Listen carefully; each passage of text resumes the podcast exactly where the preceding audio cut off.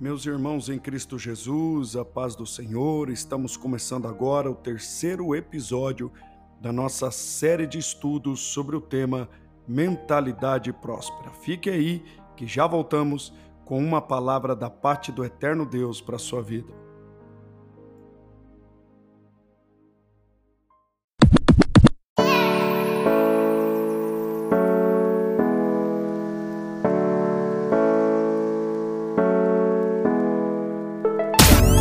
Começa agora mais um podcast com o pastor Júlio César.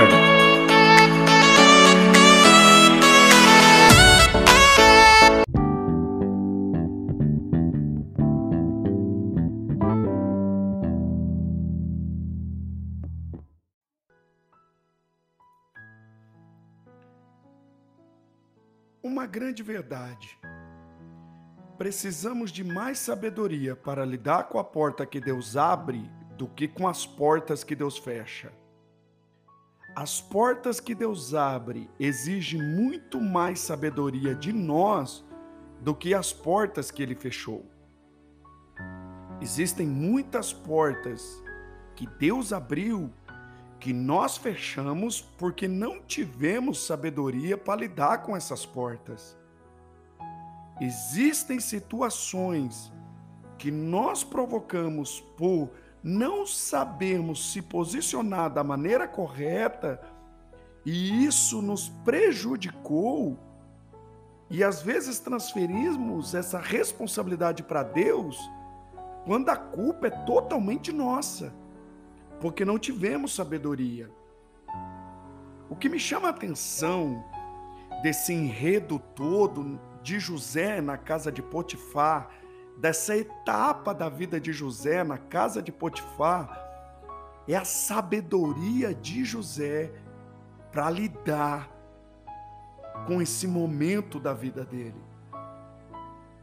José prosperou a casa de Potifar por conta da sua mentalidade. E a mentalidade leva ao posicionamento correto. Uma mentalidade próspera vai gerar um posicionamento sábio, um posicionamento correto.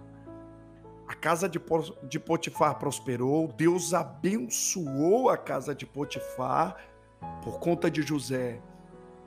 Mas José teve lidar teve que lidar com alguns desafios. Dentre eles, a proposta sedutora da mulher de Potifar. José poderia ter cedido essa tentação, poderia ter aceito essa proposta. Mas José estava tão focado no seu propósito que ele abriu mão. Ele abriu mão de um momento de prazer porque tinha algo maior e esse posicionamento de José provou para Deus que ele estava preparado para sentar no trono do Egito. Existem algumas verdades sobre mentalidade próspera. Nossa mentalidade vai determinar o nosso posicionamento mediante as propostas. Por isso eu digo: cuidado com as propostas sedutoras. E você não vai se ver livre delas. Propostas que vão lhe roubar o sono, propostas que financeiramente vão atender uma necessidade. Mas é justamente esse atender a necessidade que pode te tirar do propósito. Porque sempre quando colocamos a necessidade do momento ou uma necessidade momentânea à frente do propósito, nós corremos risco de perder esse propósito. Guarde isso. Todas as vezes que colocamos a necessidade momentânea, uma necessidade de momento na frente do propósito, nós perdemos o propósito. É por isso que temos que tomar cuidado com as propostas, as propostas sedutoras. E elas vêm para atender uma necessidade ou vêm para atender uma busca de momento. Mas o propósito nada tem a ver com algo momentâneo. O propósito é muito maior. O propósito é eterno. Antes de José governar o Egito, ele teve que aprender a governar a si mesmo nos mais diferentes níveis emocionais, espirituais e materiais, e principalmente mental. Ele foi experimentado mentalmente, emocionalmente, espiritualmente, materialmente. E ele venceu todos esses níveis, todas essas etapas. Nós precisamos ser leal aos nossos princípios, aos nossos valores, porque são os nossos princípios e nossos valores que sustentam o propósito. Por isso que eu digo, cuidado com os esquemas, cuidado com os atalhos, Cuidado com aquilo que vem para facilitar uma busca sua, que vem tirar o você do processo que é árduo. Precisamos tomar esse cuidado. E para isso precisamos ter uma mentalidade fortalecida. Precisamos estar mentalmente fortalecido Relacionamento sem propósito gera dor. Aliança sem propósito gera decepção. Dinheiro sem propósito gera quebra de princípios. Decisões sem propósito gera engano. Proposta sem propósito gera ilusão. Vida sem propósito gera um caminho de morte.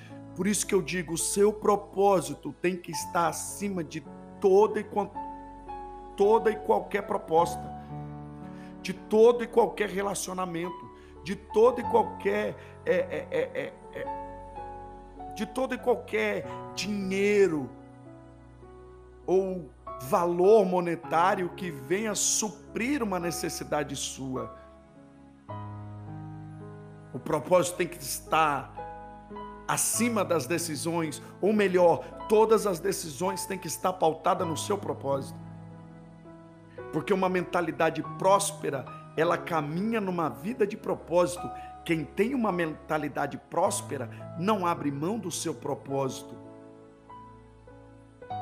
José fugiu no meio daquele daquele momento de uma proposta sedutora, de um de um prazer momentâneo. Primeiro ele fugiu de si mesmo. E existem decisões que nós temos que tomar fugindo. Existem decisões que nós não podemos pensar. Porque se a gente pensar, a gente vai ser seduzido. Tem decisões que nós temos que tomar, é agora. Tem decisões que nós não podemos deixar para amanhã, é hoje. Se não condiz com o seu propósito, para que adiar? Se não condiz com o seu propósito, para que alimentar? Se não condiz com o seu propósito, para que deixar descer para o coração? É necessário fugir. E quando eu fujo, eu não estou fugindo da proposta, eu estou fugindo de mim mesmo. Eu não estou me permitindo se seduzir. José fugiu de si mesmo. Segundo, ele fugiu da proposta.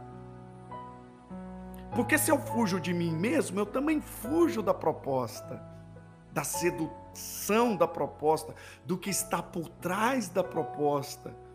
Porque quando eu fujo da proposta, é porque eu estou vendo que por trás dessa proposta existem consequências. E quando eu fujo da proposta, eu estou também fugindo das consequências.